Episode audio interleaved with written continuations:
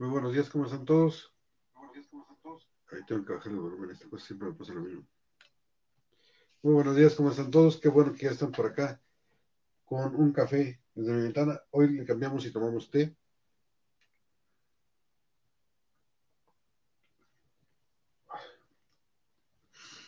Esperamos que, que estén muy bien. Hoy es lunes 13 de julio y estamos aquí este, empezando la, la mañana. Eh, con, las, con las noticias más interesantes del día. Bueno, de entrada podemos ver que este podemos ver que eh, a cuatro días de que el presidente Andrés Manuel López Obrador y el mandatario estadounidense Donald Trump se reunieran, este anunció que este año se construirían 338 kilómetros más del muro fronterizo entre México, 88% más de lo existente hasta hoy. Bueno, si no lo hizo en tres años anteriores, menos lo va a hacer ahorita, ¿no?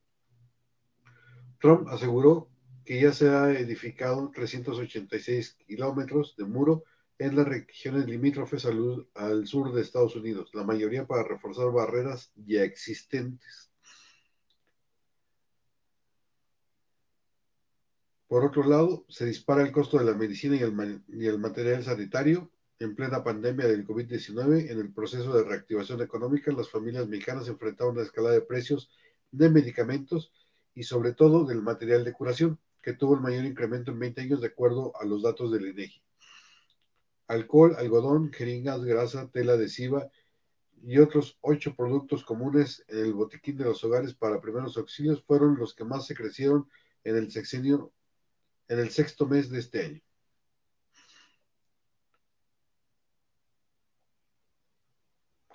Por otro lado, el presidente Andrés Manuel López Obrador aseguró que el más reciente informe que le rindieron autoridades de salud responsables de la atención del coronavirus es positivo la conclusión es que la pandemia va a la baja, está perdiendo intensidad. Y solo en nueve entidades hay incremento de contagios. De igual forma, exhortó a la gente, tenemos que recobrar nuestra libertad, salir a la calle si es necesario, y si hay ahí, y si hay, nos buscamos, y si ahí nos buscamos la vida, pues tenemos que hacerlo, cuidándonos. Yo quisiera apuntar ahí que mientras no haya una vacuna que pueda utilizar, tomen las mayores precauciones y tienen que salir, pues salgan, pero con las mayores precauciones. Mm, prohibidos en muchos países cinco plaguicidas más usados en México. Ah, este está bueno. Duarte usó a contratistas para sacar millones defraudados. El exgobernador de Chihuahua, César Duarte Jaques, utilizó a unos contratistas favoritos y, tras, y testaferros oficiales como a Eduardo Almeida Navarro para sacar cantidades millonarias del país y depositarlas en bancos extranjeros de acuerdo a las investigaciones de la Unidad de Inteligencia Financiera.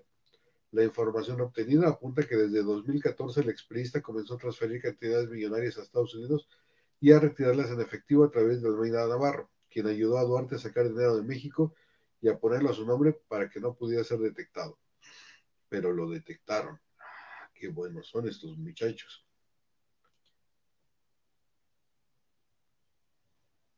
Bueno, pues vamos a ver este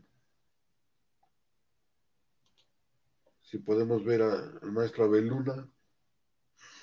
Maestro Abeluna.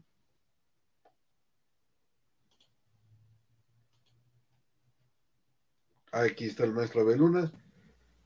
Queridísimo Abeluna, ¿cómo estás? ¿Qué tal? Buenos días. ¿Cómo estás, Bruno? Pues tomándonos hoy no un café, sino un tecito en la mañana, un tecito este, negro inglés para el desayuno. Igualmente, igualmente un cafecito. ¿Qué nos cuentas, mi querido? Bien, pues eh, fíjate que el presidente Donald Trump parece que es hiperactivo.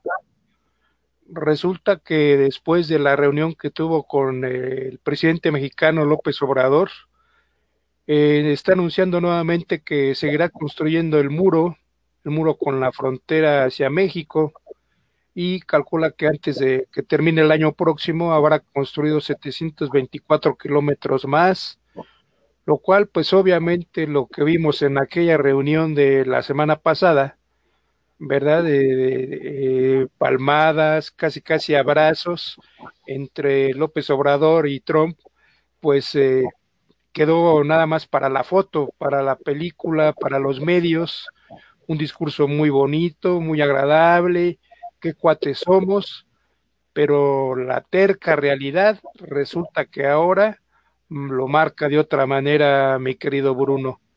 Y por otra parte, pues eh, resulta que ahora se quiere enfrentar a, a esta aplicación llamada TikTok, que seguramente todos habrán oído, es una de las aplicaciones con mayor éxito en el mundo.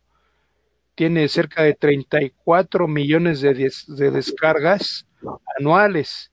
Y resulta que Trump ahora quiere ver la posibilidad de bloquearlos para que no entren a los Estados Unidos. ¿Qué te parece, Bruno? ¿Cómo la ves desde tu ventana?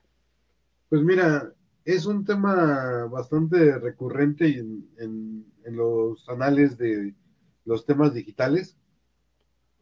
Digo, hay gente, primero que nada, TikTok, no sé si sabías, mi querido Abel, pero es chino. La Así es. La tecnología es china. De, así es, 100%.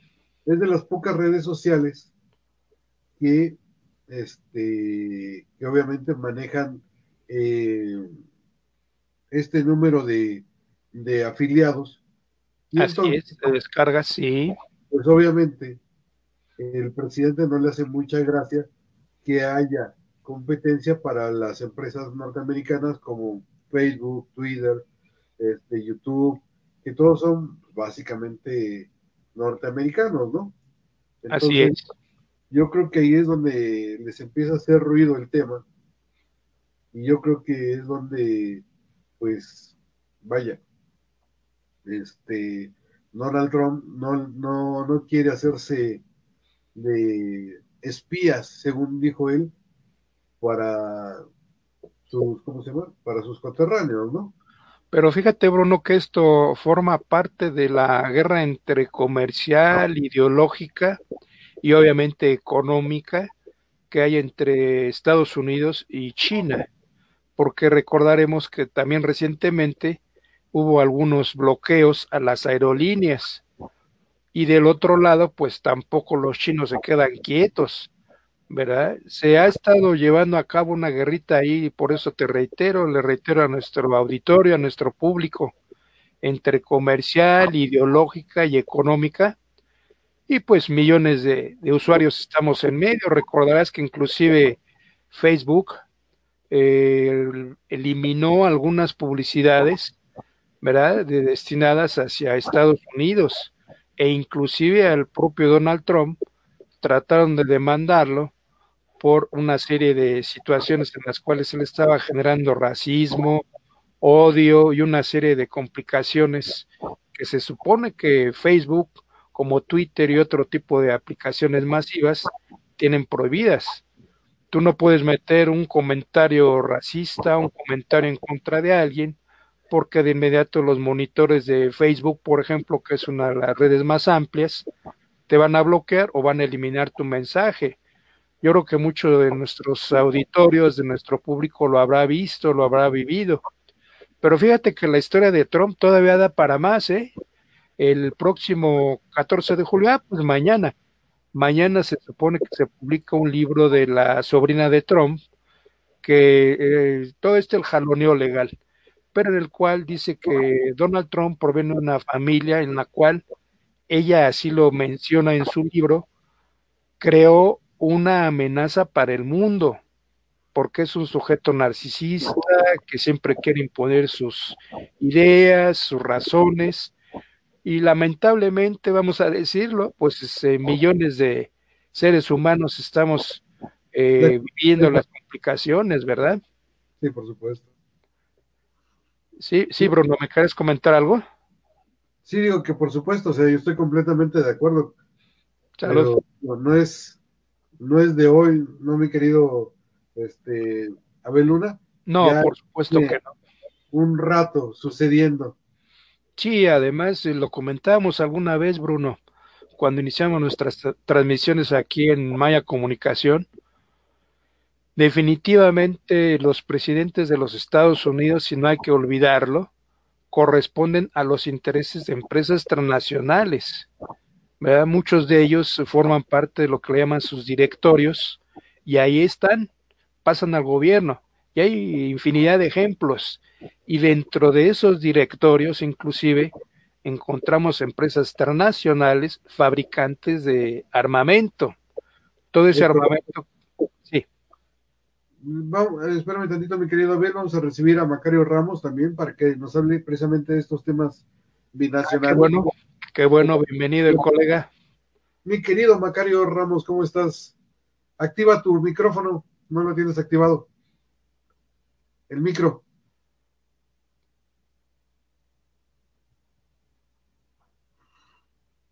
Estamos esperando que Macario. Ahí está. A ver. No, no te escuchamos, Macario.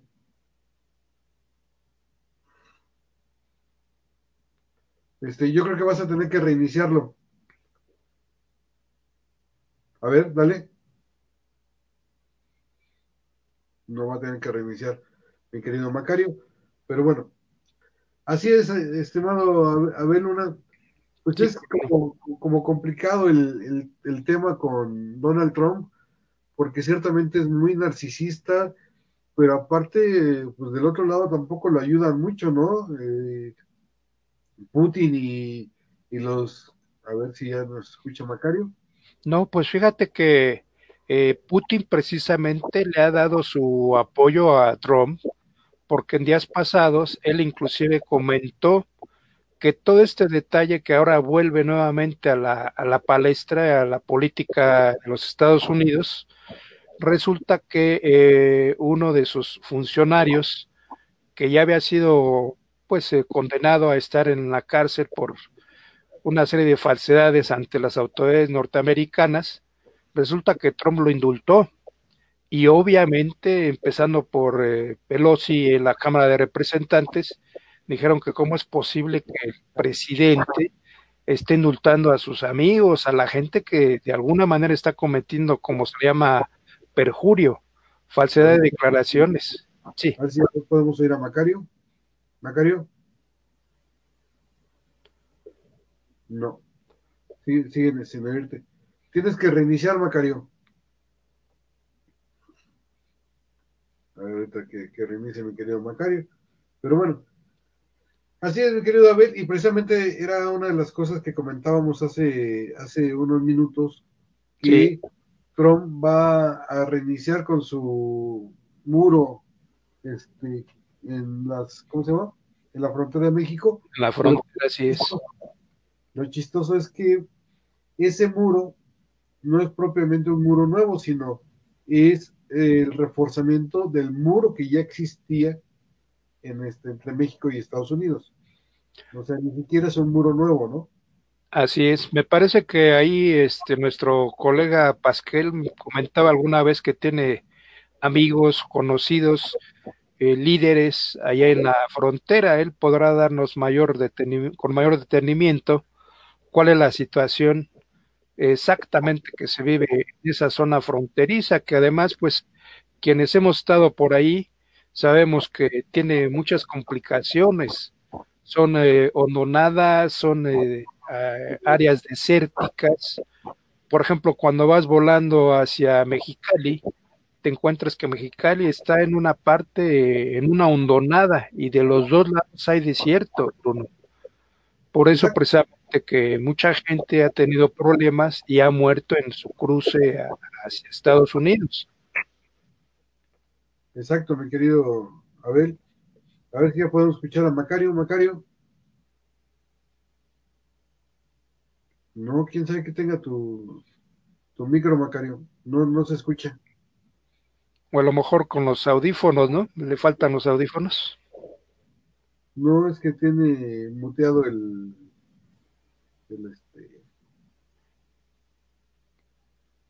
Sí, sí tiene en silencio su micrófono. El micrófono, pero bueno, por mientras recibimos a Rubén Pasquel. Rubén, ¿cómo estás? Buenos días, Bruno. ¿Cómo están ustedes? Saludos a todos. Saludos, Rubén. ¿Cómo estás?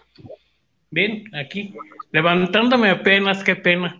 Nuestro virulento compañero que sueña y descansa en contra de la política de los Estados Unidos, Rubén Pasquel. Fíjate cómo estamos aquí. Este, despertando todavía, dormido, me quedé dormidito. Pero bueno, vamos a ver qué pasa hoy. Es San Lunes. A ver, por ahí tenés una pregunta que a Rubén sobre el tema de los migrantes. Sí, mira, precisamente qué bueno que se integra con nosotros a la charla. Rubén, tú comentabas que tienes contactos con líderes en la frontera, ¿verdad? Gente que, pues no sé si de este lado o del lado de Estados Unidos, pero le comentaba a Bruno que una de las decisiones que está tomando ya Donald Trump, eh, anunciadas hace unas horas, es que va a seguir eh, construyendo el muro fronterizo con Estados Unidos, digo Estados Unidos-México, ¿verdad? Para tratar de bloquear a los delincuentes, así les llamó, a los delincuentes que pasan a la frontera, de la frontera. Es decir, ahora vuelve a las andadas de eh, primero criticar, agredir a los migrantes, sin pensar que, como diría nuestro presidente, es gente buena que va a trabajar. Pero la pregunta que pues eh, comentamos ahora con Bruno Rubén es tú qué sabes sobre la situación actual del muro del lado de México, obviamente, porque hay mucha gente que, que sigue ahí tratando de cruzar con todo y la pandemia, con todo y los virus, con todo y, y la migra, etcétera. Mira, a mí me han comentado la parte mexicana que sigue complicado porque eh, el problema es no es tanto la migra, es la Guardia Nacional. De este lado. Está exactamente, ese es el problema. Y están impidiendo que los paisanos que se quieren ir, que se quieren ir al otro lado, este, puedan, puedan pasar. Ese es el problema. Es la Guardia Nacional. El problema es México, no tanto los gringos. Los gringos, pues ya sabemos que es, mucho problema, pero los mexicanos, esa es la bronca, esa es la bronca porque eh, ellos dicen que está pasando pues algo muy raro, ¿no? Parece que son los mismos mexicanos en contra de mexicanos. Bueno, pues para eso fue este PLL de, de, nuestro presidente bananero, porque si yo me puse a dar gracias, gracias, señor Trump, de que nos estás madreando los mexicanos, nos estás construyendo una barda, nos estás quitando el agua del Río Bravo. O sea, gracias, ¿eh? Estamos bien contigo. Gracias, amigo. Bueno, Rubén, poco faltó para que se, se encara ahí en la Casa Blanca y le dijera muchas gracias, señor eh, Mr. Trump. En, esos, en esos discursos que parecía duelo de, de qué cuates somos, qué buena onda y todo, pero al final de cuentas, mira, las, las plumas que de alguna manera tiene eh, de su lado el gobierno han dicho que todo muy bien, todo a todo. perdón, contratadas por el, contratadas por Jesús Ramírez. Vamos a aclarar todo esto. ¿Quién es Jesús Ramírez, eh? Un, un putito que tiene ahí en eh, el Palacio Nacional por ser examante de un eh, gran mexicano oaxaqueño que por estar muerto ya no puedo decir su nombre, tú y yo conocemos. ¿Cuál es su función, Rubén, para que lo sepa nuestro auditorio, nuestro público? Bueno, este es el encargado de, eh, de difusión de Palacio Nacional de Prensa. Ese es Jesús Ramírez. Él es el encargado de repartir los chayotes. Exacto. Los chayotes que ahora no le, no le llaman así. Ahora son apoyos, ahora es publicidad. ¿O no, Bruno? No sé, mi querido. Este, yo la verdad. Ah, mucho tiempo. Ahora, ya, te, callan, güey, ya te callan a ti. Puta, bueno, no, no se trata de, no se trata de sacar aquí este detalles, pero sabemos que Maya Comunicación y Quinto Poder Website, como muchos otros medios donde tratamos de hacer realmente un periodismo de investigación, no le hemos entrado a esa situación.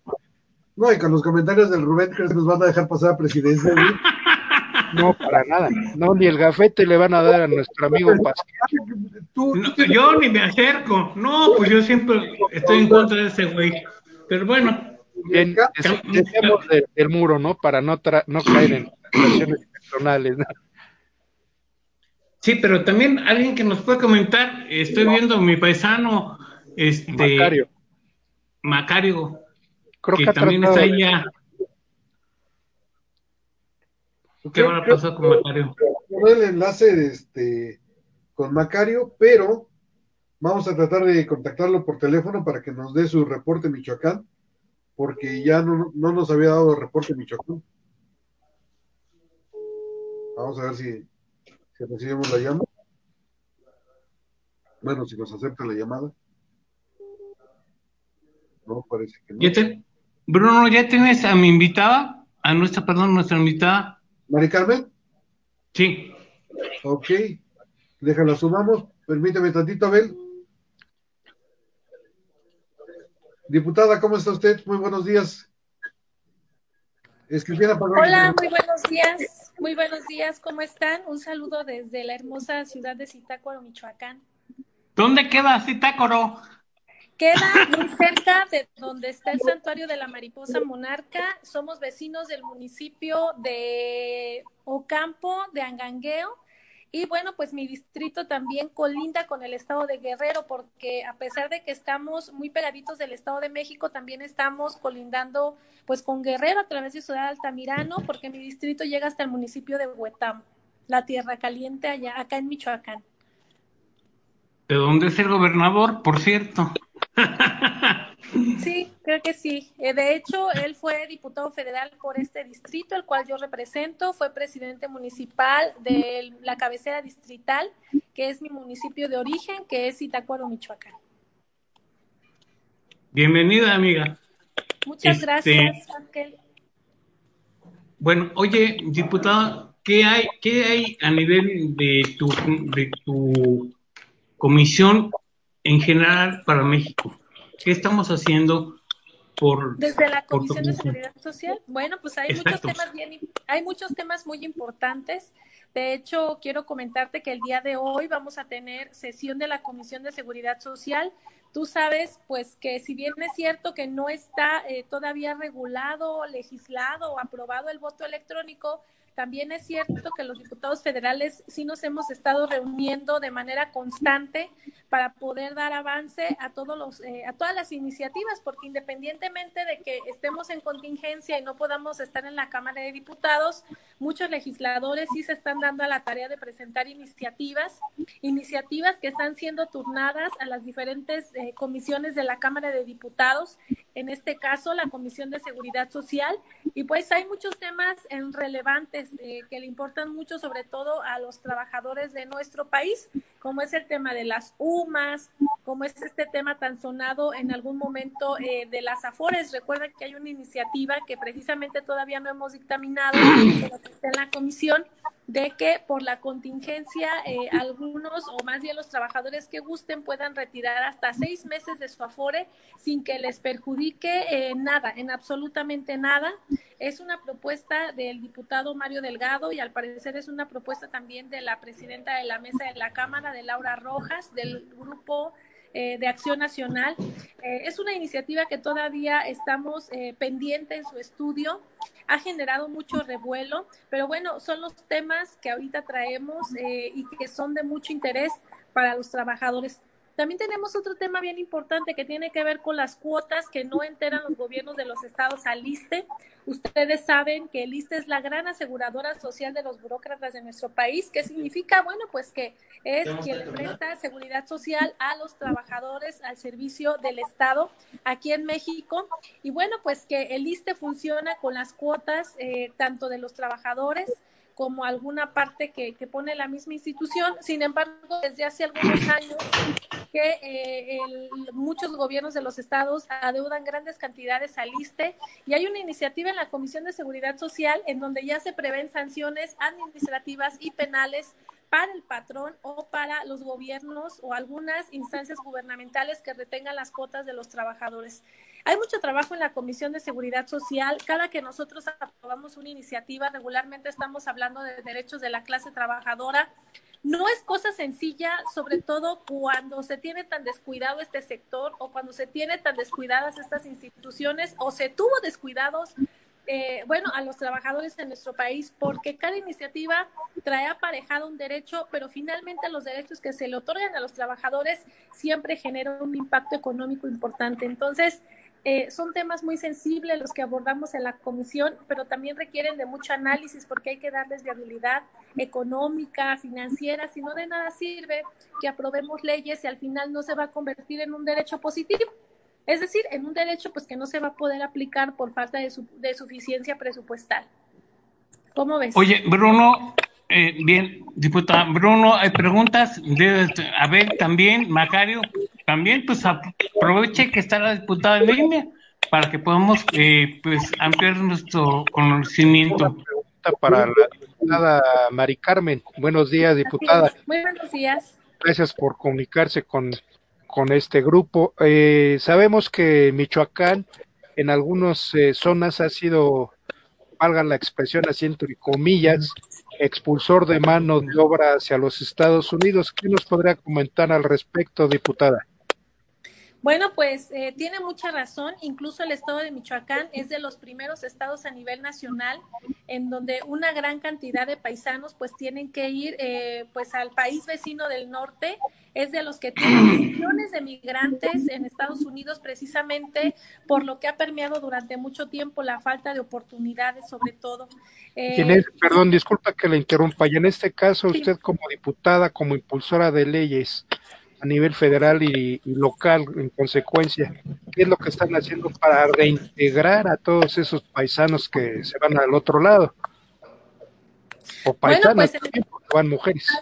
Así es, aquí en el estado de Michoacán se han abordado temas bien importantes que más que eh, tengan competencia eh, los diputados federales, más bien tienen que ver los diputados locales el tema del voto electrónico no nada más a nivel eh, nacional o federal, sino también desde el estado de Michoacán. Yo recuerdo alguna iniciativa en donde se, se pretende impulsar el voto electrónico para que nuestros paisanos puedan tomar decisiones en los procesos electorales, lo cual se me hace muy fundamental porque recuerden que las remesas también ya es un ingreso, al menos para el estado de Michoacán. Entiendo que a nivel nacional... ¿Tiene el dato a cuánto asciende? No tengo, no tengo eh, no tengo el dato en cifra, en cantidad de verdad exacto, pero sí ocupa ya un lugar importante. Eh, hace eh, del periodo 2015 al 2018 tuve la oportunidad de ser diputada local en mi estado y nosotros precisamente a la hora de aprobar el presupuesto analizábamos que, ante, que ahora las remesas ocupaban o siguen ocupando un lugar muy importante en el ingreso del Estado. Anteriormente no se consideraban, ahora ya se considera como un ingreso. Antes no era un ingreso para el Estado de Michoacán, ahora lo es, lo que significa que si este ingreso deja de llegar al Estado de Michoacán, pues sí genera finalmente un boquete financiero. Y por este mismo motivo es que se pretendía que lo más justo es que los paisanos pudieran tomar decisiones en la vida política interna del Estado.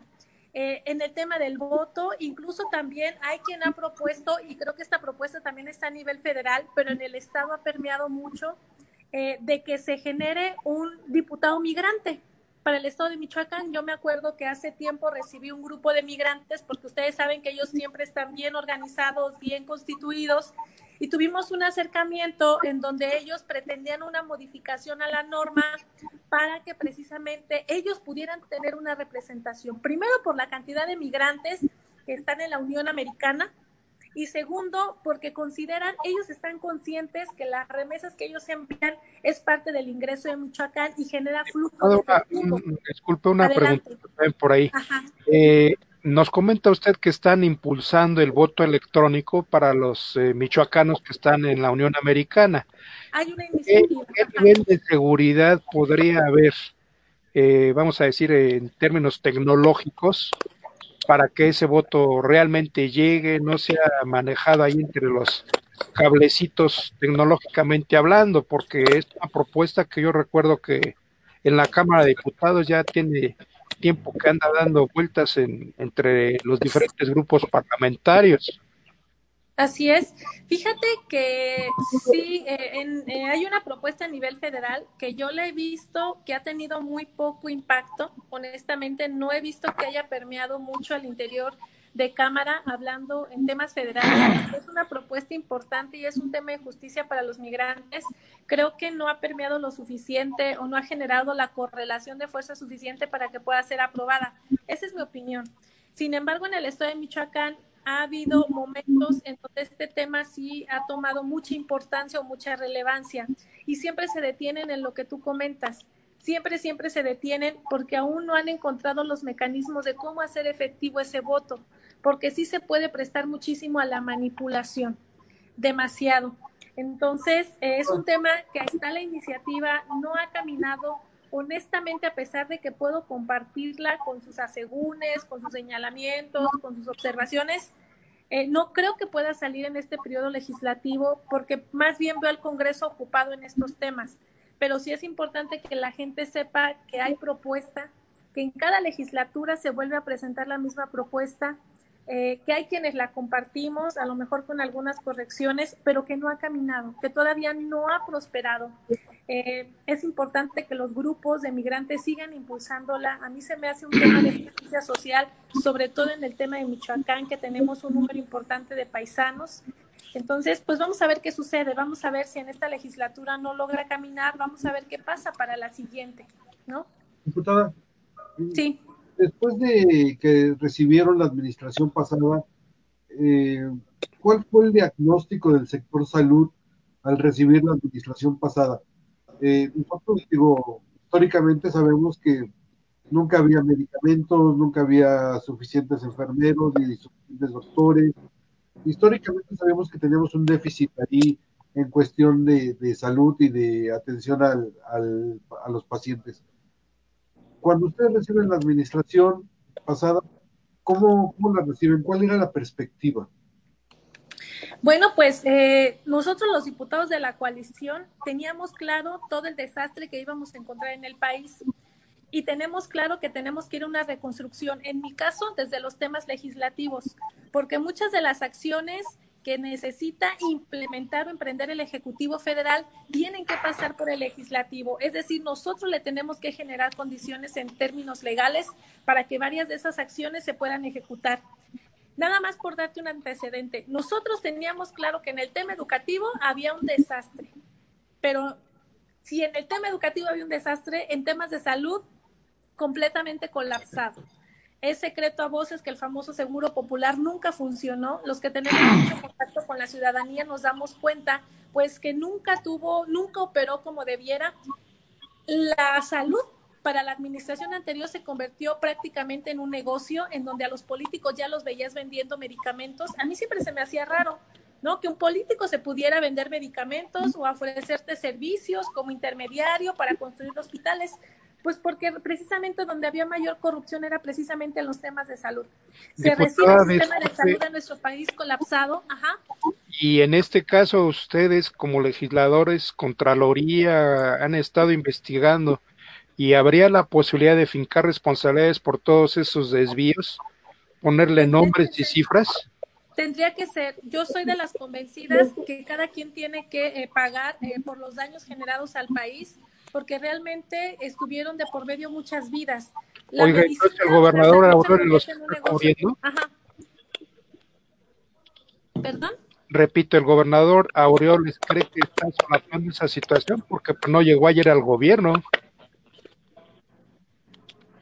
Eh, se vició un poco, no, no escuché la pregunta. ¿Podría repetirla, por favor? Sí, claro que sí, con todo gusto.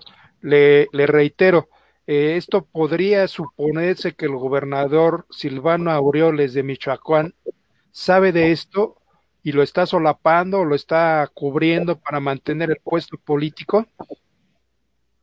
Bueno, pues yo creo que todos los gobernadores de todos los estados están enterados completamente de cómo funcionan o cómo venían funcionando las cosas. Entiendo que ahora con el tema de la contingencia, precisamente un grupo de gobernadores se ha organizado eh, porque ya no les llegaba el dinero como era antes. Por mucho tiempo el Seguro Popular fue la caja chica de muchos gobiernos de los estados, no solamente del estado de Michoacán, sino muchos gobernadores hacían uso porque precisamente el dinero del Seguro Popular llegaba a las arcas de los estados. Ahora lo que se pretende con el INSABI, con la firma del convenio, que además se firma en dos vertientes, centralizado y descentralizado. Centralizado es que el gobierno federal maneje el recurso desde la federación o descentralizado, que llegue el dinero y los mismos gobiernos de los estados siguen manejándolo, como es el estado de Michoacán. En Michoacán sí se firma el convenio con el INSABI, pero se firma descentralizado. ¿Qué significa? Que el dinero sigue llegando al gobierno del Estado y el Estado lo sigue administrando. Pero mientras eh, no tengan la conciencia de eliminar la corrupción, la impunidad, mientras no dejen de ver a la política como un negocio, va a ser muy difícil que estas prácticas se radiquen en los gobiernos de los estados. Yo siempre he pensado que quien llega a servir a un gobierno federal, gobierno estatal, gobierno municipal, eh, aún los legisladores, tiene que haber mucho espíritu de servicio, pero veníamos viviendo en un, en un país, en un estado en donde la política se convierte en un negocio, en donde hoy le inviertes tanto para obtener un cargo público que al fin y al cabo lo recuperas en meses. Entonces, yo creo que esa práctica se tiene que eliminar mientras no haya representantes populares honestos, transparentes, comprometidos, con verdadero espíritu de servicio, va a ser muy difícil erradicar las prácticas. Estoy convencida que se están generando condiciones, por supuesto que sí, desde los términos legales, pero mientras gente corrupta no deje de estar enquistada en las instituciones públicas, no van a prosperar estas denuncias, no van a prosperar. Entonces yo creo que se tiene que hacer una limpia de las instituciones, eliminar a la gente corrupta, eh, que, la reemplace gente realmente comprometida y con su trabajo, con la transparencia y con la honestidad. Entonces sí tiene mucho que ver los gobiernos, pero también quién ejerce el gobierno. Oye, Mari Carmen, pero nos vamos a quedar sin políticos en México, porque empezando desde arriba, eh, este, tenemos varios políticos que están manchados, omito nombres para no herir este, sentimientos, pero pues no se vale, María Carmen. Hay muchos políticos que conocemos que eran de un partido, ahora ya están en otro partido, eran de eh, eh, anti esto, anti otro, ahora los tienen ya de funcionarios públicos. Entonces, ¿qué rollo con eso? No entiendo, ¿eh? Pues yo siempre he pensado que la política tiene cambios generacionales. Tiene cambios generacionales, pero también se necesita gente con experiencia. Ojalá que la gente que tiene experiencia pues pudiera tener honestidad probada, porque eso sí es importante. Hay una frase que dice, la palabra convence, pero el ejemplo arrastra. Entonces, mientras no la llevemos a cabo, no vamos a poder eliminar esas prácticas de corrupción. Yo tengo confianza, confianza y tengo fe en este nuevo gobierno. De verdad que creo en el proyecto. Sé que hay muchas cosas que no están bien como en cualquier gobierno y sé que todavía falta corregir muchísimo. Tenemos que ser humildes para poder escuchar las observaciones que nos hace la ciudadanía eh, para poder corregir, porque entiendo que no todo está bien. ¿Se hacen esfuerzos importantes? Sí. ¿Que los esfuerzos han sido insuficientes? Seguramente. El país estaba completamente destruido, completamente devastado. Se tiene que empezar de cero en muchas cosas, sí. Nosotros lo que hacemos es que desde el Poder Legislativo generamos condiciones, estamos haciendo nuestra parte y yo creo que si cada uno hace nuestra parte convencido del proyecto, enamorado del proyecto y sabiendo lo que representa el proyecto, no tiene por qué haber dificultades. Siempre que platico con la gente, yo les digo, a ver, el tema de la austeridad viene. Como diputada federal, ¿nos traen muy austeros? Sí, sí, claro que nos traen austeros, eh, nos eliminaron privilegios, pero fue un compromiso que hicimos cuando andábamos en campaña, entonces lo tenemos que cumplir. Aquí nadie se debe de sentir sorprendido porque sabíamos perfectamente a lo que íbamos, sabíamos perfectamente que queremos generar un cambio, que la austeridad tenía que ser y por supuesto que se tiene que eliminar la corrupción. En el Poder Legislativo, caramba, teníamos a diputados ejecutando obra, los diputados no somos ejecutivos, somos legislativo, pero por mucho tiempo pues se dieron los famosos moches, este, no te voy a mentir que hubo compañeros que se molestaron porque pensaron que solamente el cambio iba a ser, ¿no? de discurso, ya estamos viendo que no es así, que realmente se está llevando a la práctica. Adelante. Eh, ¿Cree usted o podrían ver los michoacanos antes de que termine el gobierno de Silvano Aureoles eh, que haya funcionarios públicos de otras administraciones sancionados, detenidos y retenidos y que regresen lo que se llevaron del, del erario público? ¿O es ilusión? Ojalá, que lo podamos ver a nivel federal. Yo creo que a nivel federal se están dando pasos importantes. A mí me gustaría haber replicado ese ejemplo a nivel estatal. Tengo claro que por lo menos en esta administración va a ser complejo. A mí sí me gustaría que eh, aquel que roba, pues no solamente pague con pena privativa de la libertad, sino que devuelva lo que se llevó, porque la gente te dice, ¿ya qué me sirve que esté en la cárcel? A mí nada me sirve que esté en la cárcel, lo que yo quiero, pues es que pague, que devuelva lo que se llevó. Entonces, sí me encantaría, sí me encantaría verlo en el Estado, me encantaría verlo en mi municipio y por supuesto que a nivel federal. Diputada, ¿ustedes tienen ya nombres, tienen ubicados quiénes fueron los responsables de todos estos desvíos? ¿A nivel federal o estatal? O a nivel eh, estatal en Michoacán. Honestamente, hay ciertas voces pero no veo que se haya hecho o al menos se le haya abierto una investigación absolutamente a nadie. Esa será seguramente una tarea eh, de los legisladores porque recuerden que en Michoacán existe la figura de juicio político y la ley es muy clara de cuándo se debe ejercer juicio político aún ocupando el cargo o aún después que ya haya tiempo que lo haya dejado. Entonces, no veo no veo una acción contundente, creo que no están ocupados en ese tema, creo que por el momento no sé por qué no les interesa, pero a nivel federal sí veo, sí veo grandes pasos importantes, ojalá que eso se pueda replicar en todos los estados, sobre todo en el estado de Michoacán. Diputada, ¿qué opinas? ¿Qué opinas de eh, la maniobra que va a hacer el PT para evitar que llegue el PRI a la mesa directiva? Opinamos que está excelente. Opinamos que está excelente. Bueno, pues eh, quiero comentarte que esto se está dando de manera muy natural. Hay quien lo ha manejado como una maniobra, hay quien lo ha manejado como una estrategia. Yo, de verdad, eh, este tema de que varios diputados se quieran sumar al Partido del Trabajo, lo estoy viendo que se está dando de manera muy natural. Estamos cuidando en el Partido del Trabajo al grupo parlamentario de Morena porque sabemos que no puede bajar de 251 diputados pero sí hay compañeros eh, de Morena, de MC, incluso del mismo PRD, que quieren, eh, quieren venirse a las filas del Partido del Trabajo. Por lo menos hay 20, 20 solicitudes más en puerta de algunos compañeros diputados. Y bueno, pues esperemos que los que se vayan integrando a las filas del partido, pues es realmente de convicción. Eh, porque los periodistas somos muy disciplinados, somos comprometidos y además también somos muy críticos. si algo se ha distinguido el grupo parlamentario del PT en San Lázaro es que cuando hay algo que no nos parece de algún tema, siempre lo manifestamos. Tenemos criterio, procuramos formarnos política ideológicamente para tomar buenas decisiones cuando, tengamos, cuando tenemos la, representación de un cargo público.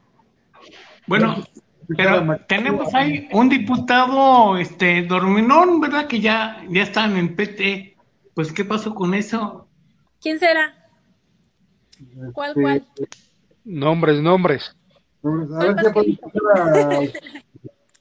a, Macario, Macario. Mi paisano Macario. Ya, ahora sí te escuchamos, Macario.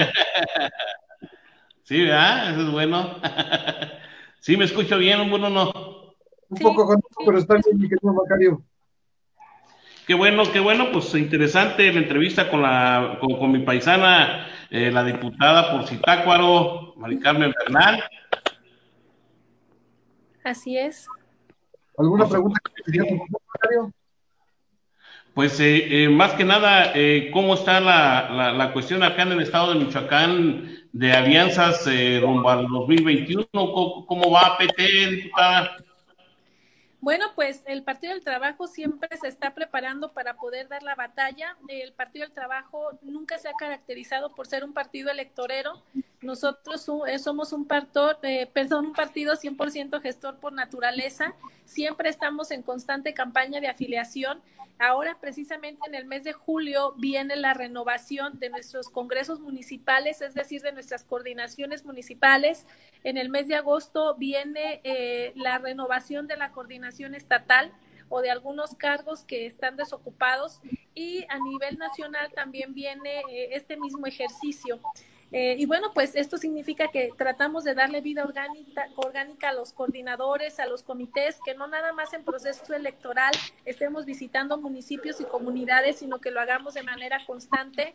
El Partido del Trabajo está convencido que la coalición para el 2021 es fundamental, independientemente de lo que digan algunos actores políticos. El PT eh, está convencido que tenemos que ir en alianza para poder eh, ganar en el 2021 eh, sin embargo, siempre hemos sido muy respetuosos, muy institucionales y pedimos lo mismo de los demás, eh, de los demás aspirantes y de los demás partidos políticos.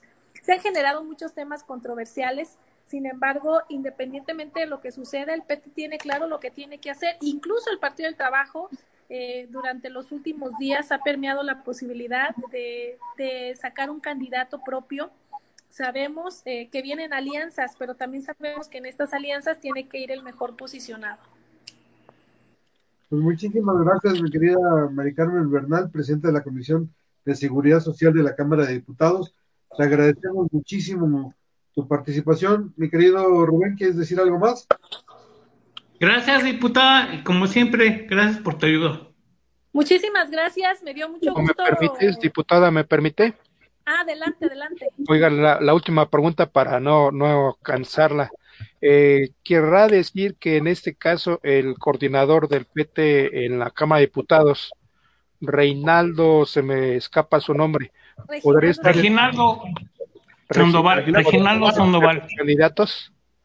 Pues a los petistas nos encantaría que pudiera ser nuestro coordinador y además nuestro líder a nivel, a nivel Estado tendremos que ir valorando. Seguramente en el Congreso en el mes de agosto se tomarán definiciones importantes.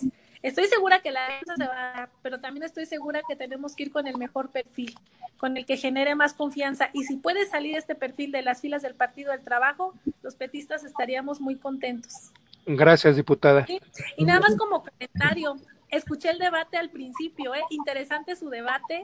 Este, sin embargo, yo considero que la visita del presidente ha sido benéfica. Entiendo las posturas, de verdad, diversidad de pensamiento, pero creo que más que perjudicial, eh, la postura ha sido correcta. Me gustó el discurso, creo que fue un discurso con muchísima dignidad, independientemente de los claros oscuros que podamos encontrar, pero eh, hubo un reconocimiento importante por parte del presidente de la primer potencia a nivel nacional.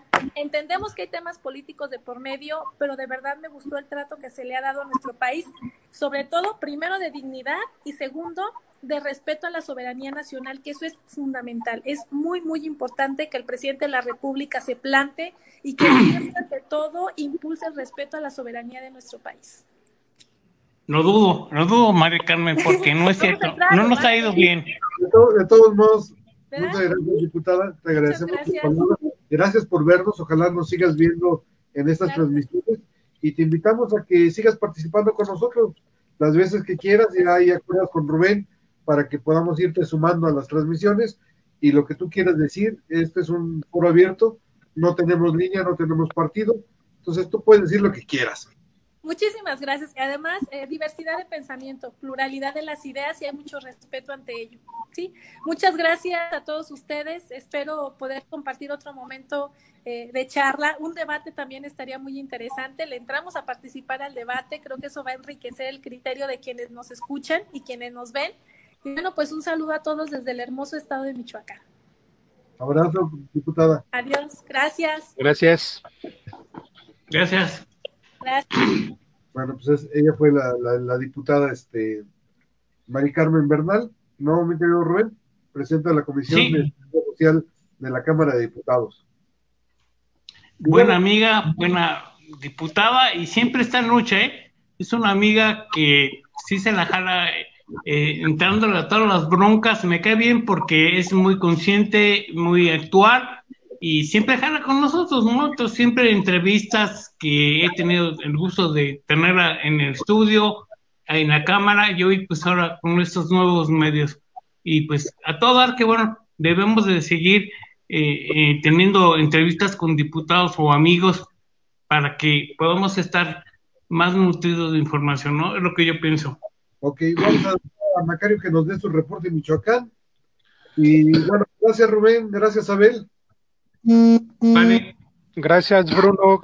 Excelente día. Gracias, para Igualmente, Pasquel, que estén bien. Excelente día para todos. Gracias. Mi querido Macario, ahora sí tu reporte, Michoacán. Sí, Bruno, muy buenos días. Pues para compartirles a ustedes la información más puntual en estos momentos, al día de hoy lunes, en el estado de Michoacán se registran 7.285 casos de contagios COVID-19. Hasta el momento, lamentablemente, han fallecido 558 personas y en los municipios que registran mayor índice de, contagiados son el puerto de Lázaro Cárdenas, que supera la mitad de los contagios, así como el municipio, los municipios de Uruapan y Apatzingán. La situación pues ha venido tratando de aplanarse la, curva, pero eh, parece ser que no, no, no ha sido posible ya que las personas no respetan las medidas sanitarias. Incluso ayer hubo varios operativos policíacos para evitar que se consumaran varios jaripeos en los municipios de Puruándiro, Tarímbaro y otras localidades donde las personas pues prácticamente eh, andan como si estuviesen de vacaciones y eh, la convivencia pues está, se estaba dando sin ninguna, ninguna medida sanitaria. Es el reporte que les compartimos desde el estado de Michoacán en la plataforma multimedia www.eldiarivisión.com.mx, Bruno. Pues muchísimas gracias, mi querido Macario. Un abrazo hasta Michoacán. Gracias, igualmente nos seguimos viendo. Y bueno, ahora pasamos a las recomendaciones y a la parte de género. Tenemos aquí en la, en la línea a nuestras amigas Lisbeth Pérez y a mi queridísima Edith Chávez Ramos, dos mujeres muy, muy interesantes, sumamente inteligentes, y vamos a subirlas al, al streaming. Hola. Edith, ¿cómo estás? Buenos días. ¿Qué tal? Muy buenos días, amigo. ¿Cómo están? Lisbeth, bienvenida. Buenos días. Hola, Edith. Qué gusto saludarte. Bruno, gracias por la oportunidad siempre de conversar. Bueno, pues quisiera que empezáramos con Edith para que más o menos vieras lo que hacemos con, con ella, Liz, y a lo mejor te interesaría preguntarle algunas cosas. Edith es muy, muy avesada en los temas de género. Este, es una activista bastante interesante en las cuestiones de género y seguramente te va, te va a gustar lo que vas a escuchar con ella. Me encanta la idea.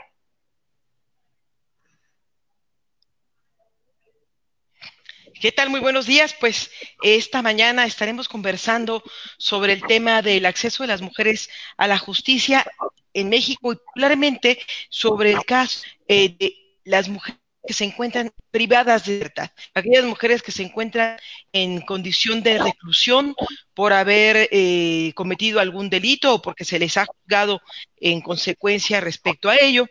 Y observamos que en términos de, eh, de acceso a la justicia, también es posible identificar una serie de impactos eh, derivados de la cultura de género que le da prevalencia a lo masculino y que deja invisibilizadas las necesidades y las características de las mujeres en este, este sistema. Eh, resulta que hay un diagnóstico que recientemente, a principios de este año, eh, salió publicado, que es el diagnóstico sobre la percepción del desempeño de la Defensoría Penal en México, que fue realizado por una organización social que se llama Reinserta, y que trabaja justamente sobre eh, la atención a mujeres en situación de reclusión, mujeres privadas de su libertad.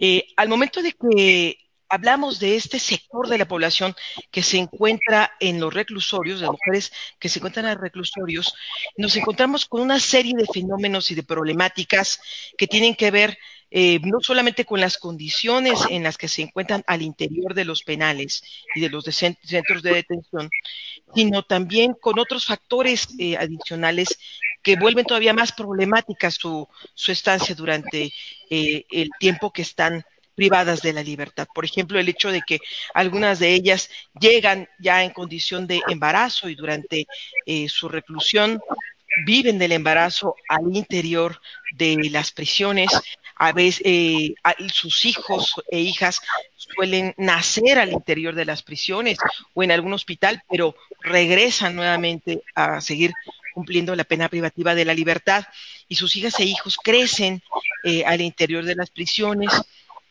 Eh, en fin, hay una serie de problemáticas también, por ejemplo, con aquellas niñas y, niños que viven fuera de los penales, pero que van y visitan a las madres. En fin, hay una serie de problemáticas eh, que tienen que ver con esta, eh, con estas brechas de género, en donde, por ejemplo, este, este diagnóstico del cual les platicaba menciona que en promedio las mujeres reciben una sentencia de aproximadamente 23 años eh, por distintos tipos de delitos. Este, este diagnóstico lo que hace es eh, calcula distintos tipos de, delitos, desde robo, eh,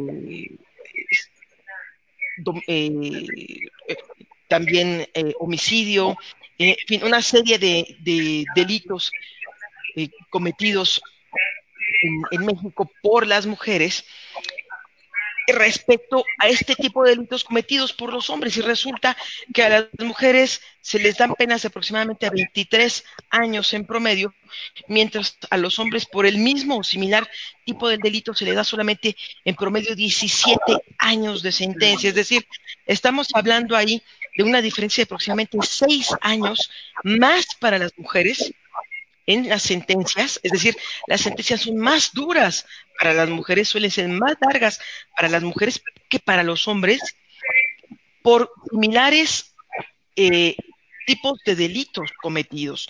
¿Esto de qué nos habla? De un sesgo de género al momento de, de juzgar a estas mujeres lo cual implica que están siendo sobrecastigadas por el hecho de haber cometido algún tipo de delito. ¿Y esto qué implica?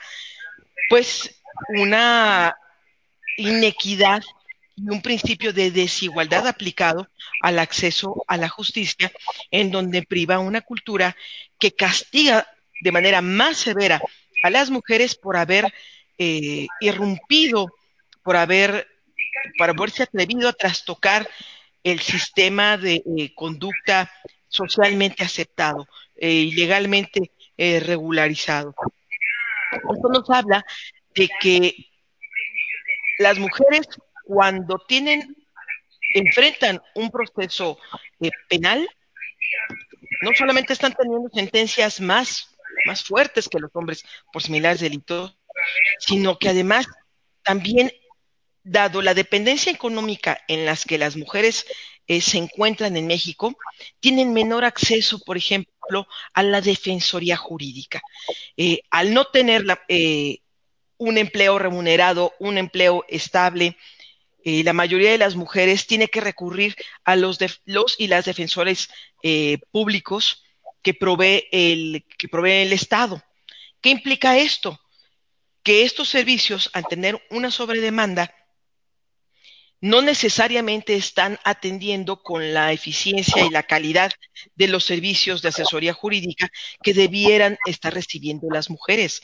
Es decir, muchas de estas eh, defensoras y defensores jurídicos no están formados con perspectiva de género, las juezas y los jueces tampoco. Ese es un proceso que ha iniciado ya desde hace aproximadamente 10 años la capacitación. Sin embargo, aún se observa un, importante rezago en la formación en materia de, de género de las personas juzgadoras en este país, pero también de la Defensoría Pública y, por supuesto, eh, la, la, precondición de inequidad y desigualdad en las que viven de manera generalizada las mujeres en nuestro país, las ponen contra la pared, las ponen en condiciones de mayor vulnerabilidad.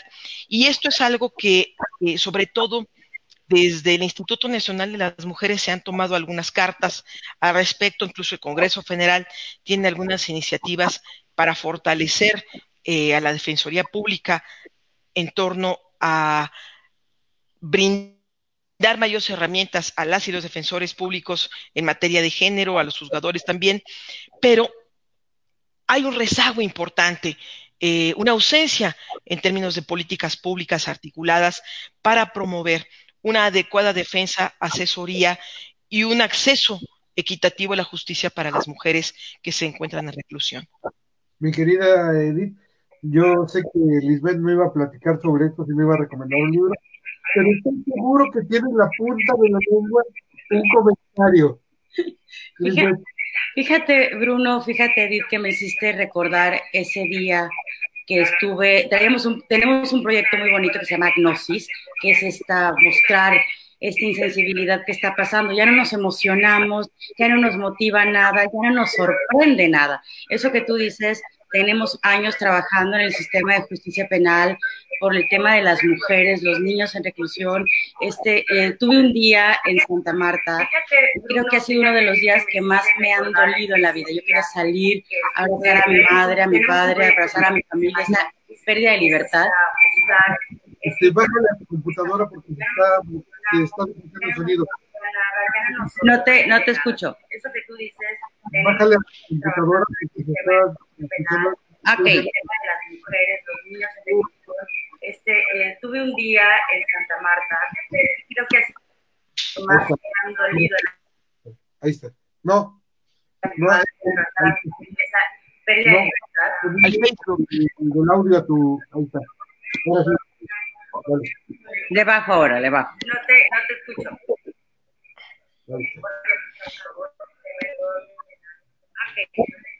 ¿Está mejor? Sí, ahí está mejor. Ah, perfecto. Ya está mejor. digo, fuimos y fue un momento muy difícil porque nos contaban ellas eh, esas injusticias a las que han sido objeto y, veías esas condiciones con, tú dices, con los niños, cómo separar a un niño de seis años de su mamá, cómo estamos peleando este tema, cómo, cómo, cómo estas mujeres habían sido violentadas y muchas usadas por sus propias parejas para admitir una culpa. A mí me parecía impresionante que había una señora que tenía eh, ya 20 años en prisión por la cuestión de que su pareja le había pedido que se culpara por un delito que él había cometido y la abandonó cuando él estaba ahí. Las historias son terribles. La injusticia que viven las mujeres en prisión son terribles. Son una situación de hacinamiento. Cuando fuimos a, esa parte, me, dolía enormemente las historias que nos contaban y creo que, que lo que están haciendo eh, las organizaciones que trabajan en este tipo, y lo dices tú muy bien, Reinserta, el propio Renace que tiene el programa Mujer. Yo tengo años colaborando con esta institución en, en Monterrey, en la Ciudad de México, en San Luis Potosí, con el señor Ernesto Canales, con, eh, con la gente de, de Renace México, Renace Monterrey y Renace San Luis Potosí. Sacamos de la cárcel la esperanza a esta mujer que tenía ya dos años en prisión por un billete falso de 100 pesos. Para mí era una cuestión de espanto. Como dijo mi mamá un día que estábamos viendo Presunto Culpable, ¿cómo es posible que de 10, cada, tenemos tres personas de cada 10 la posibilidad de entrar a la cárcel y más si somos mujeres en muchas cuestiones? Me parecía aterrador y creo que ahorita el sistema de justicia penal en México, que ha cambiado de inquisitorio, acusador, tendría que empezar a prevalecer de nuevo la cuestión de la presunción de inocencia y no solamente la cuestión de género. Tendríamos que empezar a hacer y revisar todo esto que estamos viviendo. Qué bueno, Edith, que pones el dedo en la llaga con el tema de políticas públicas tan necesarias ahora que está esta discusión en el Congreso, en el Senado, de volver a la prisión preventiva, de renovar los catálogos de, delitos, que me parece que deberíamos de pensar no solamente en la parte política, sino en la parte que realmente queremos, que es la procuración de justicia con equidad de género, con esa visión que no se ha tenido todavía. Así es, me parece eh, fundamental trabajar de manera central en el tema del enfoque de derechos, en el, la perspectiva de género, en el enfoque de interseccionalidad, en las políticas públicas, en la modificación, como bien dices, de los catálogos de delito. Tú señalaste algo muy importante, muchas de las mujeres, hay un porcentaje importante de mujeres que asumen culpas al interior de las parejas para con la lógica de por ser mujer a ti no te van a meter a la cárcel o por ser mujer la sentencia va a ser menor. Y entonces échate tú la culpa, yo salgo exonerado y desde afuera yo voy a buscar al abogado para defenderte y poderte sacar pronto. En cuanto ellas entran a prisión, son abandonadas no solo por la pareja, sino también a veces por los familiares. Eh, mientras a los hombres se les autoriza de manera plena las visitas conyugales, las visitas, o sea, vemos si tú ves las filas de visitas en Santa Marta, en el reclusorio femenil, y ves las filas de visitas en los reclusorios masculinos, si bien las mujeres tienen visitas, el porcentaje de visitas es mucho menor para las mujeres, porque una mujer que entra a prisión comienza a ser abandonada al interior de esas cuatro toda ella, de verdad la gente empieza a. Coincido contigo en la Así es, una estigmatización que le acompaña eh, pues porque no solamente cometió un delito o incluso puede ser inocente y se le ha culpado y por falta de recursos no ha contado con la defensa adecuada para probar su, inocencia, sino que además es duramente señalado. Eh, es muy común que en ciertos sectores de la sociedad las niñas, los niños eh, manifiesten que sus papás han sido detenidos o se encuentran en reclusión, sobre todo en ciertas colonias pues que tienen condiciones de marginalidad. Eh, pero cuando se trata de las mamás en reclusión, hay un silencio y una invisibilización que también refuerza ese estado de indefensión en el que se encuentran las mujeres. Y efectivamente, yo actualmente trabajo con una, colaboro con una asociación civil que se llama Pravida, Transformando Vidas, Rompiendo Paradigmas, y lo que estamos haciendo es formando eh, una nueva cultura de eh, abogadas y abogados que van a, que ya son defensoras o defensores públicos o que se van a formar en esta en este sistema eh, penal acusatorio, pero con una perspectiva de género que les permitan aportar este tipo de, de visión y poder ofrecer estrategias de defensa eh, jurídica eh, para las mujeres que les den mayor oportunidad de tener un acceso a, la justicia y enfrentar a las instituciones, desgraciadamente lo digo tal cual,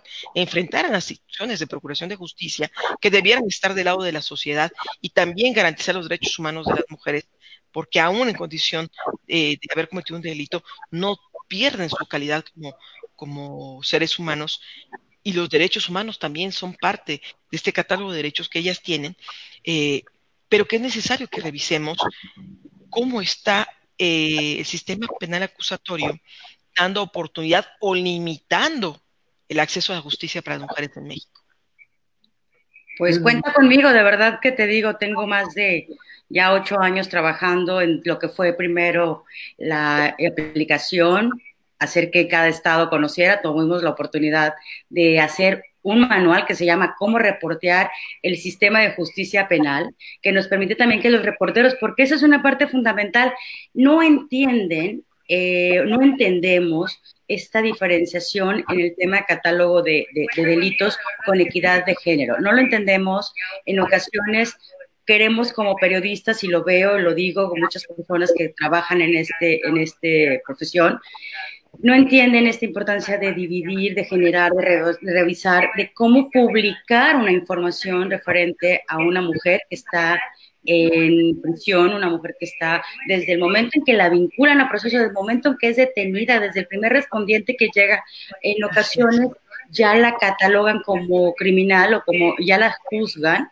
sin llegar a tener esta capacidad de esperar, porque la nota le, nos gana, nos sigue ganando la inmediatez de la información, pero ese, ese, ese manual que hicimos nos ayudó muchísimo también para conocer qué estaba pasando y nos contaban, y nos contaban lo que, lo que se vivía en, este sentido en prisiones con todo el sistema penitenciario que también tuvimos la, la oportunidad de conocer y que hemos platicado con personas que lo han investigado enormemente, como Juan Salgado del CIDE, que es un experto en el sistema penitenciario y que nos ha contado y que, y que también estamos buscando esto que ustedes hacen, Edith, y, de verdad que me encantaría poder apoyarles y, poder colaborar, que creo que, que, de esto se trata lo que hace Bruno en, en este tipo de mesas y que me parece que deberíamos empezar a hacer sinergias, a sumar, a hacer alianzas y enlazar estos mundos que tenemos. Fíjate que yo precisamente en uno de estos cursos, no, precisamente fue así como nos conocimos Lisbeth y yo, en un curso que ella estaba haciendo en, el, en, la septiembre, ¿no? Y nos con Paco Avilés, me invitó el Palacio a ir al curso. Entonces así hemos ido construyendo nuestra amistad Lisbeth y yo, aunque no siempre coincidimos en los temas, cada quien tiene su opinión, ¿no? Igual que eso es lo mejor de todo, Bruno, que no coincidamos. Eso es lo que enriquece el debate, las visiones, definitivamente. Que no coincidamos, porque si coincidiríamos en todo, no estaríamos aquí planteando ideas, planteando proyectos. Yo creo que eso se trata este país, que ha tenido también, y ahí voy a, a decir algo que tengo este fin de semana atorado, esta polarización que estamos viviendo, de verdad no nos ayuda a nadie. Podemos disentir, podemos pensar diferente, podemos eh, ver una realidad como la están viendo unos, otra como la están viendo los otros, cada quien, pero eso no nos vuelve enemigos. Se los he dicho a muchos, al contrario, si sumamos nuestras ideas, nuestra visión, vamos a poder hacer algo mejor. Aquí está el resultado de una discusión que tuvimos Bruno y yo en un chat desde hace como seis, siete meses, que nos ha acercado enormemente. Yo creo en eso. Eh, soy una convencida. Lleva un año de lead y a partir de esa discusión nosotros hicimos talleres para periodistas. Exacto. Proyectos para periodistas. O sea, la discusión no es mala. No, hombre. La discusión sirve para crear. ¿no? Claro, y es importante. Claro, por supuesto. El derecho a disentir, claro, el derecho a disentir no implica el, el aniquilamiento del otro, sino todo lo contrario, el enriquecimiento de las visiones y si además pasas del, discurso a la acción, como se ha generado en la experiencia que nos están comentando, pues qué mejor, porque si lo que queremos es incidir favorablemente en el cambio social, pues hagámoslo. Y mira, este tipo de espacios los celebro porque nos dan la oportunidad de encontrarnos y de hacer cosas en común. No, yo pues encantada de colaborar mi, mi, plan, y yo lo dijo Bruno, perdón Bruno, era eh, comentar de, en mi, tengo, me gusta mucho recomendar y siempre me han dicho, ¿por qué no te dices, por qué no nos recomiendas? Yo quería ser la recomendadora, que soy la recomendadora, estoy así en Twitter, y, y he estado viendo, iba a platicar sobre Kapuczynski, los cínicos no sirven para este oficio, iba a platicar sobre este libro, pero ayer vi, estuve terminando la historia de Jeffrey Epstein y este hombre que es ridículamente millonario en Netflix y me recordó una clase que yo daba en la Universidad Autónoma de Sinaloa que se llamaba literatura y con literatura y la cuestión política en México. Y decía yo, la literatura siempre nos acerca también y hay muchos libros que, podríamos platicar, Edith, sobre las mujeres en prisión Budget hizo uno sobre mujeres asesinas en México. Entonces, me, ayer que estaba viendo a Jeffrey Epstein, recordé un libro que se llamaba, que se llama Colores Primarios. Este libro de verdad nos puede platicar por qué Bill Clinton está tan callado. Bill Clinton era uno de los principales personajes que visitaban a este. También porque sale lo de Will Smith, ahora que también se había rumoreado, rumorado él era uno de los clientes de este personaje y tantas historias que están saliendo, creo que la literatura nos lleva también a una realidad. Este libro lo pueden leer, platica sobre la campaña de Bill Clinton en el 92. Está muy interesante, nos remite a muchas cosas, se vuelve muy contemporáneo ahorita porque en esta en este libro también platica sobre Bill Clinton, un escándalo sexual, un adolescente. Entonces, podría ser interesante y podría ser también empezar a platicar, si Edith quiere, sobre todos los temas que han surgido en la literatura con el tema de mujeres en prisión, que, que podríamos contar N cantidad de historias. Yo ese día todavía recuerdo a una chica que le dieron 70 años de prisión. No tenía ella todavía ni por qué, no, eh, eh, decían que porque había sido una cuestión de asesinato, y ella decía, yo no maté a mi hijo. Cuando te pones a escuchar esas historias, puedes hacer las historias de terror más fuertes dentro de un sistema en México. Así es, mucha tela de dónde cortar, mucho trabajo que hacer. Muchas mujeres que se encuentran en prisión en estados donde, eh, por ejemplo, tuvieron un aborto espontáneo o un aborto inducido, en fin, una serie de temáticas y que las tienen ahí en reclusión justamente estados como Michoacán, Veracruz, eh, que están enfrentando este tipo de problemáticas las mujeres eh, cuando eh, el, catálogo penal castiga duramente desde una visión, pues digámoslo tal cual, misógina, que impide el derecho a elegir libremente sobre el cuerpo y la sexualidad. Y como ese tantísimos otros temas, me encanta la idea de, que podamos colaborar Gracias, Bruno, por presentarnos virtualmente y seguramente podemos encontrar en las redes con quienes nos escuchan ¿eh? muchas iniciativas y de eso se trata, de, de, poner algo más que un granito de arena para que esto, para que esto cambie. Yo estaré encantada de apoyarles y como dices, muchas gracias, Bruno. De verdad que esta suma de, ideas es lo que va a enriquecer a este diálogo y a este país. Pues yo me iría más allá todavía, chicas, y yo creo que mi sugerencia podría ser que pudiéramos armar un otro programa donde pudiéramos hablar sobre a lo mejor estas cuestiones de género y pudiéramos hacer foros, este, como decías tú, mi querida Alice, en ese, en ese mismo sentido de cómo reportear algún tema específico de género, cosas así. Yo creo que podemos ir generando virtualmente este tipo de foros.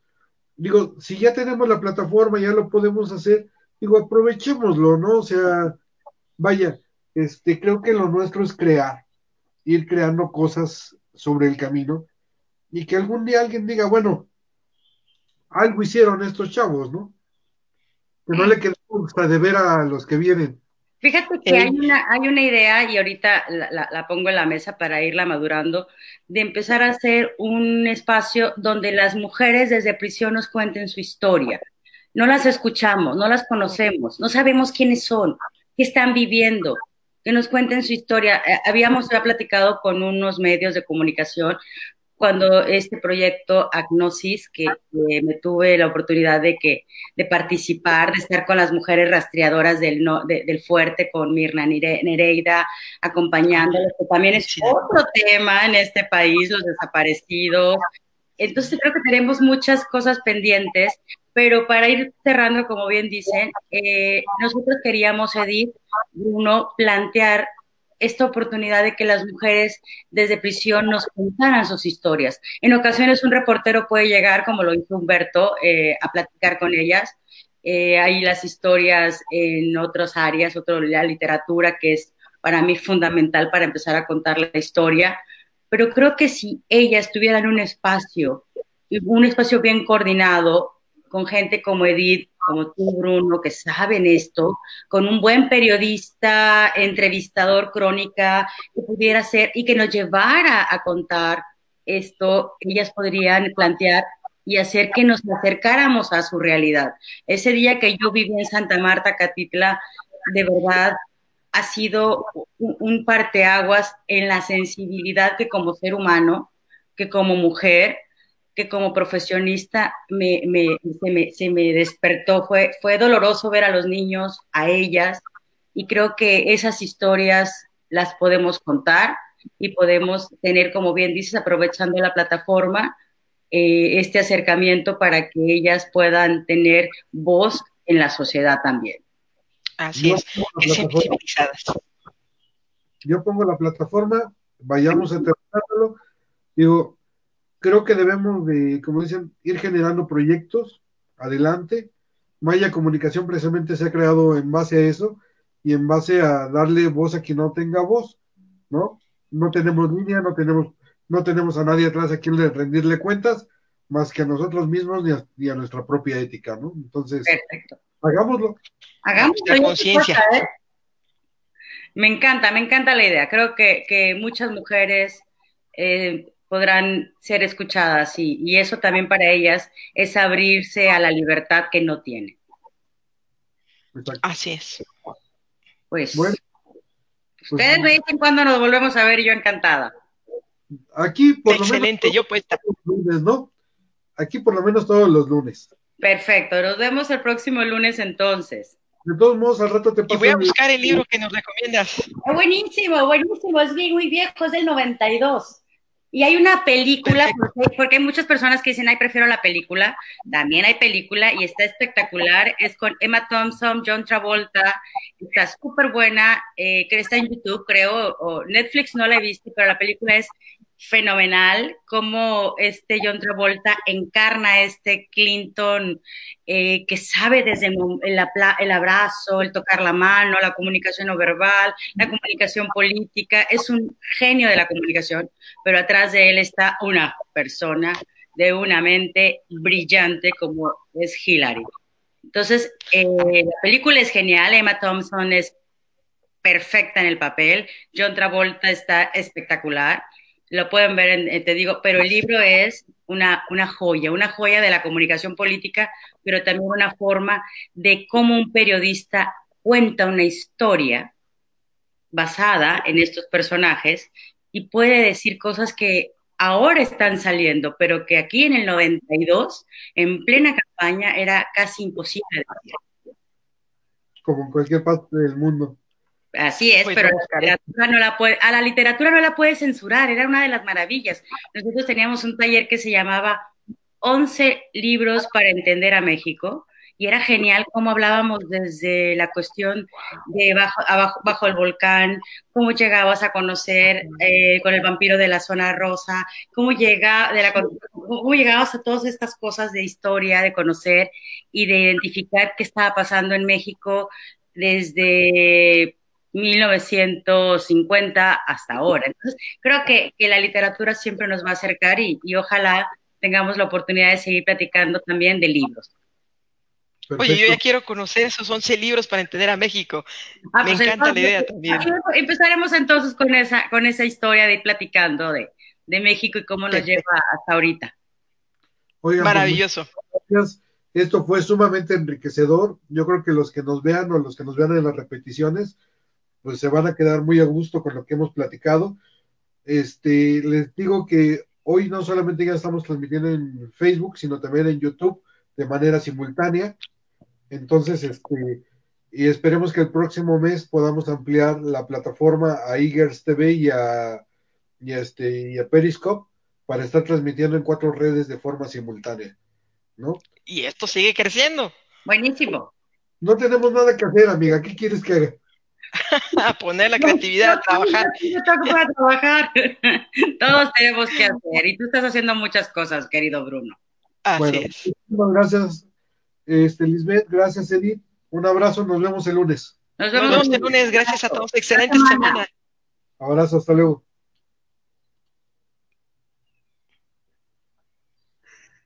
Bueno, pues ellas, este.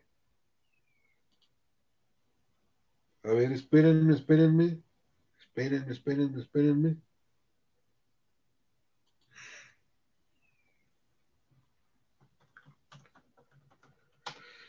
Este, vamos a ver si.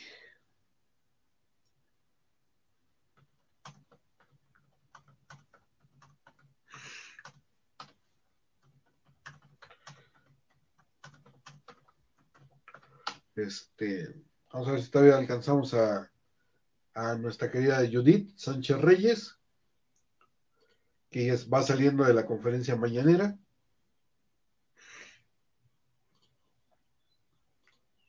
Pero por mientras, ojalá que les haya gustado mucho lo que platicamos con, con Edith y con Lisbeth, la recomendación del libro de, de Lisbeth, ojalá que les sirva. Y pues bueno,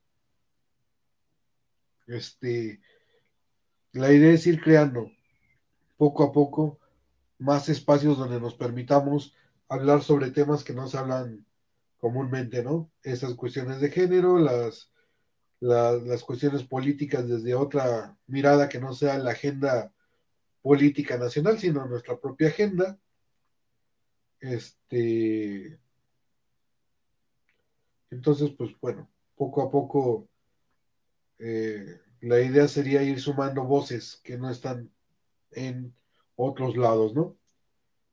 Vamos a ver si, si todavía alcanzamos a, a contactar con, con Judith. ¿No? Este. La verdad es que nos ha gustado muchísimo, muchísimo eh, el programa de hoy. A ver, resumen de noticias. Vamos a hacer un pequeño resumen de noticias del día de hoy. México rebasa los 30.000 muertos por coronavirus. suman casi 300.000 casos acumulados de contagio.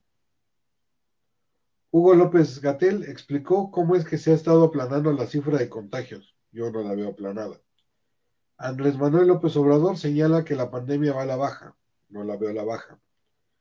AMLO habla sobre la pandemia, la del alarmismo de la prensa conservadora. Nosotros somos prensa conservadora, porque la verdad es que no vemos lo que ve el presidente.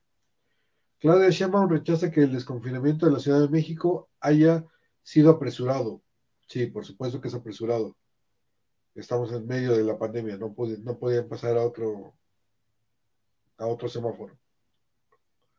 Autoridades capitalinas dan a conocer la lista de 23 colonias con más alto número de contagios del COVID. Coyoacán es la alcaldía con mayor número de contagios. Santo Domingo, Coyoacán, es, el, es la colonia con mayor número de contagios, la segunda mayor, la segunda colonia con mayor número de contagios, pero también por la densidad poblacional que tiene Santo Domingo, Coyoacán, que es impresionante. Nestora Salgado, Nestora Salgado, la senadora, fue dada de alta tras ser hospitalizada por COVID. Héctor Astudillo, gobernador de Guerrero, advierte que están en el límite de volver al semáforo rojo. Van más de un millón de puestos formales los que se han perdido en México durante los últimos cuatro meses de la pandemia, informa el IMSS. Gobernadores del PAN proponen una reforma en materia de recursos del pacto fiscal. Morena ordena a CEN concluir las auditorías en contra de Jacob Polensky. Otro caso. Santiago Nieto señala que si Enrique Peña Nieto aparece en investigaciones de corrupción, por supuesto que será denunciado. Eso lo dice él, nosotros no lo creemos. Si eso fuera así, ya desde cuándo hubiera sido denunciado. Pero bueno, en fin, así es, así es esto de este, del, ¿cómo se llama? Así es esto del abarrote. Mm.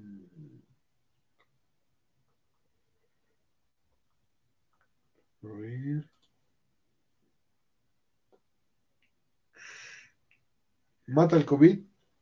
Un millón ciento trece mil empleos formales.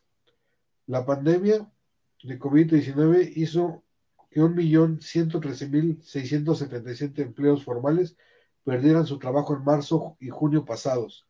El IMSS publicó su reporte mensual de empleo en el que informa que en junio del 2020 mes en que se inició la nueva normalidad, se perdieron 83.311, que es la cifra más alta desde 2001. Ah, el aislamiento dispara subsidio a la electricidad. En los primeros cinco meses del año, el subsidio a las tarifas eléctricas que otorga el gobierno fue el más alto, cuando menos en los últimos cinco años. De acuerdo con datos de la Secretaría de Hacienda, entre enero y mayo de 2000, del 2020 se destinaron 35 mil millones de pesos para apoyar el consumo de electricidad en los hogares, lo que representa un incremento del 63% anual en términos reales. La cifra es la mayor registrada para el lapso del 2016, cuando el gobierno transparentó el gasto en este rubro. Bueno, en fin. Este, ya tenemos aquí a Judith Sánchez Reyes. ¿Cómo estás, Judith? Tienes el mute en el micrófono.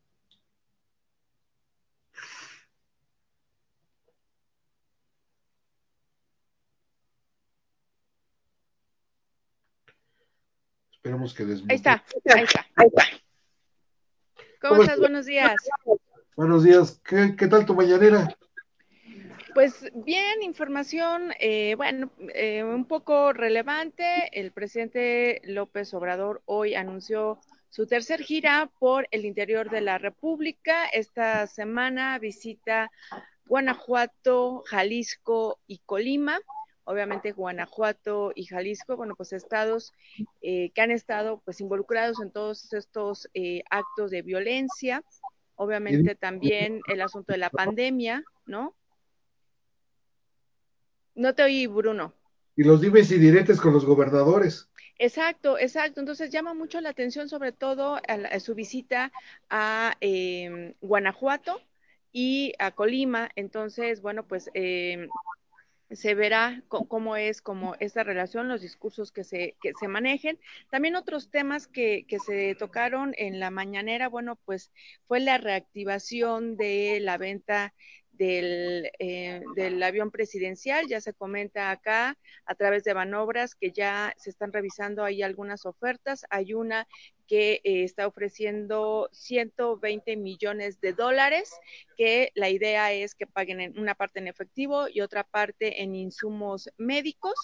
También eh, se dice, bueno, eh, se tocó el asunto de, pues, de la pandemia desde el punto de vista del, del presidente. Él dice que eh, se ha combatido esta con profesionalismo, con honestidad y con compromiso. Obviamente nuevamente salió a defender al subsecretario Hugo López Gatel.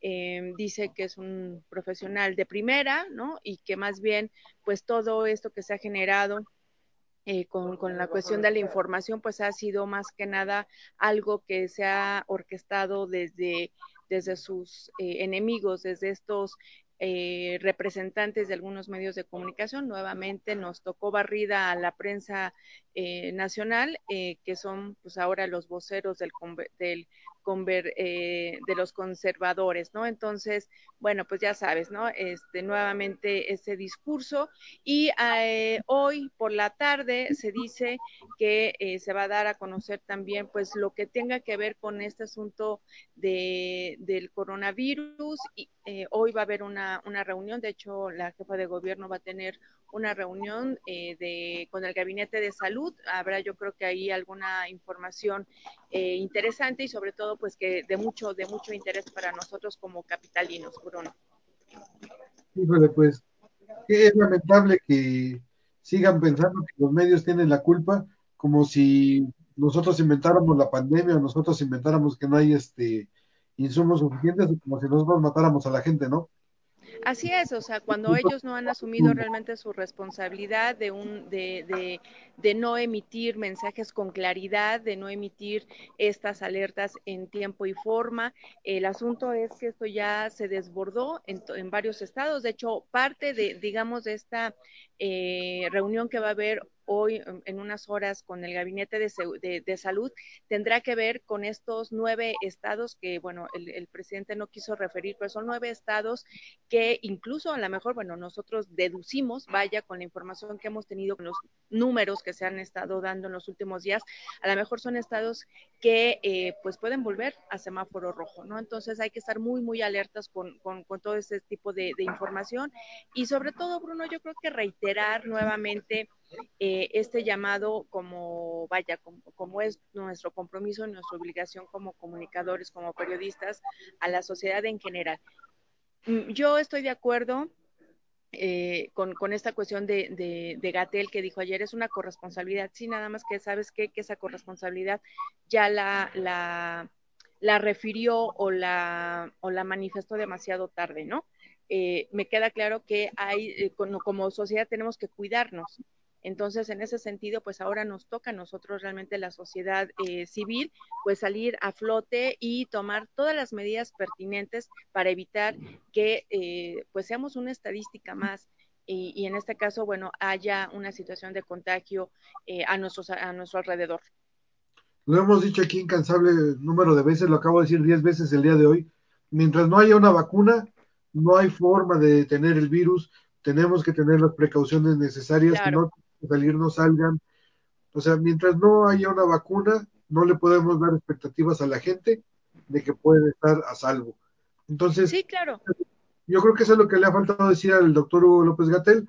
Señores, mientras no haya una vacuna, tomen las precauciones necesarias y no lanzar las, las campanas al vuelo, sabiendo que en Palapa tenemos más infectados y muertos que en cualquier que en varios países de, del mundo sabiendo que ya casi llegamos al tercer sitio de muertes infectados a nivel mundial. Digo, y eso ni modo que nos echen la culpa a nosotros, díganle a la OPS, ¿no? Claro, de hecho, fíjate que en ese punto nuevamente, pues el, el, el, presidente Andrés Manuel López Obrador, bueno, pues volvió como a negar y, y se volvió a mostrar molesto por esta comparación que se hace, y como bien dices, no solamente de la prensa nacional, sino de la prensa internacional, y estamos en el cuarto lugar a nivel mundial con eh, mayor número de eh, casos registrados por, por COVID, digamos, en nuevos casos, y por supuesto que la cifra de fallecimientos día con día, lamentablemente, lamentablemente eh, aumenta. Entonces, en ese sentido, bueno, pues también hay que tener eh, cuidado. Y eh, con respecto a lo del, lo del tratamiento, también aquí se abordó em, por, por, pregunta de una, de una colega, se le hizo una, un cuestionamiento al presidente si en un momento dado él estaría dispuesto a tener, eh, a recibir el apoyo de Rusia, que ya anunció que hay un medicamento que puede incluso poner a disposición aquí en América Latina. Se le preguntó, bueno, pues si habría como esta comunicación y él dijo estar abierto para, pues eh, obviamente tener este medicamento lo antes posible y pues con él, eh, pues tratar de, combatir y ayudar a las personas que tienen eh, COVID-19. Fíjate que en ese punto, no solamente los rusos, sino también los cubanos, ya están muy adelantados en el tema de la vacuna. En Cuba ya se estaban haciendo las, las últimas pruebas sobre la, vacuna sobre el COVID entonces, yo creo que para fin de año podríamos tener muy buenos, muy buenas noticias en ese sentido, mi querida Judith. Ojalá que así sea y ojalá que las autoridades tomen la responsabilidad que tienen, ¿no? Así es, eso será una excelente noticia. Como bien lo dices, el coronavirus es un virus con el cual vamos a tener que aprender a vivir, como, como aprendimos a vivir con muchos otros. Y eh, obviamente, pues aquí la, la, emergencia es que ya haya un tratamiento realmente que esté comprobado su efectividad eh, sobre todo para casos graves y pues la vacuna sería la verdad una excelente noticia a nivel mundial porque realmente esta pandemia nos ha, nos ha puesto de cabeza y además sabes que nos ha roto mucho el corazón porque cada, cada vez nos, nos eh, enteramos de gente cercana. Yo este fin de semana eh, tuve la noticia de dos personas muy cercanas que están obviamente en una situación delicada. Entonces, eh, bueno, eso creo que nos debe de hacer conscientes a, cuidarnos por responsabilidad hacia los demás y también de cuidado hacia nuestra salud. Es correcto, mi querida Judith. Pues muchísimas gracias por tu reporte, Judith. Nos, estamos viendo en este mismo espacio. Claro que sí, Bruno. Un cafecito desde tu ventana. Adiós, bye. Abrazo, bye. Bueno, pues sigue Judith Sánchez Reyes. Y pues vamos a cerrar este, este noticiero con una cancioncita dedicada a los que habitan Palacio Nacional. Esta canción es de... ¿Qué año era? Como el 2005, 2006, una onda así. A ver, vamos a ver.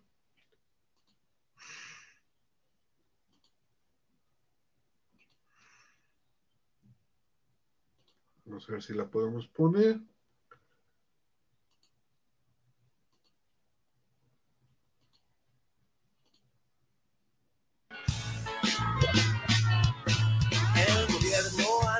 Que los medios solo inventan. La ciudad es muy segura, nada es como lo cuentan. Un secuestro de tu lo hizo Gutiérrez vivo.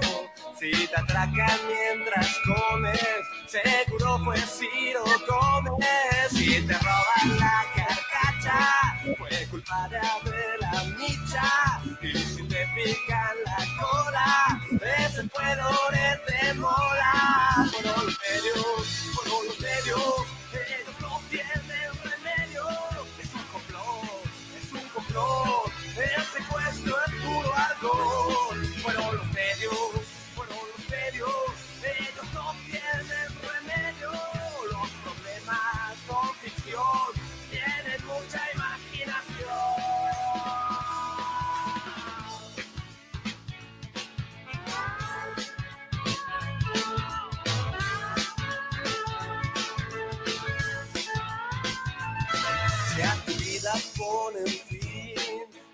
Tu vida ponen fin el responsable es Joaquín. Si te dieron en la madre, fue culpa de la La Torre.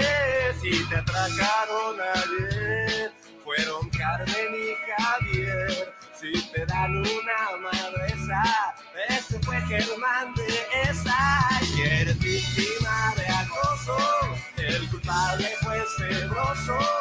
Te ponen un bombazo, seguro fue el palomazo. Fueron los medios, fueron los medios, tienen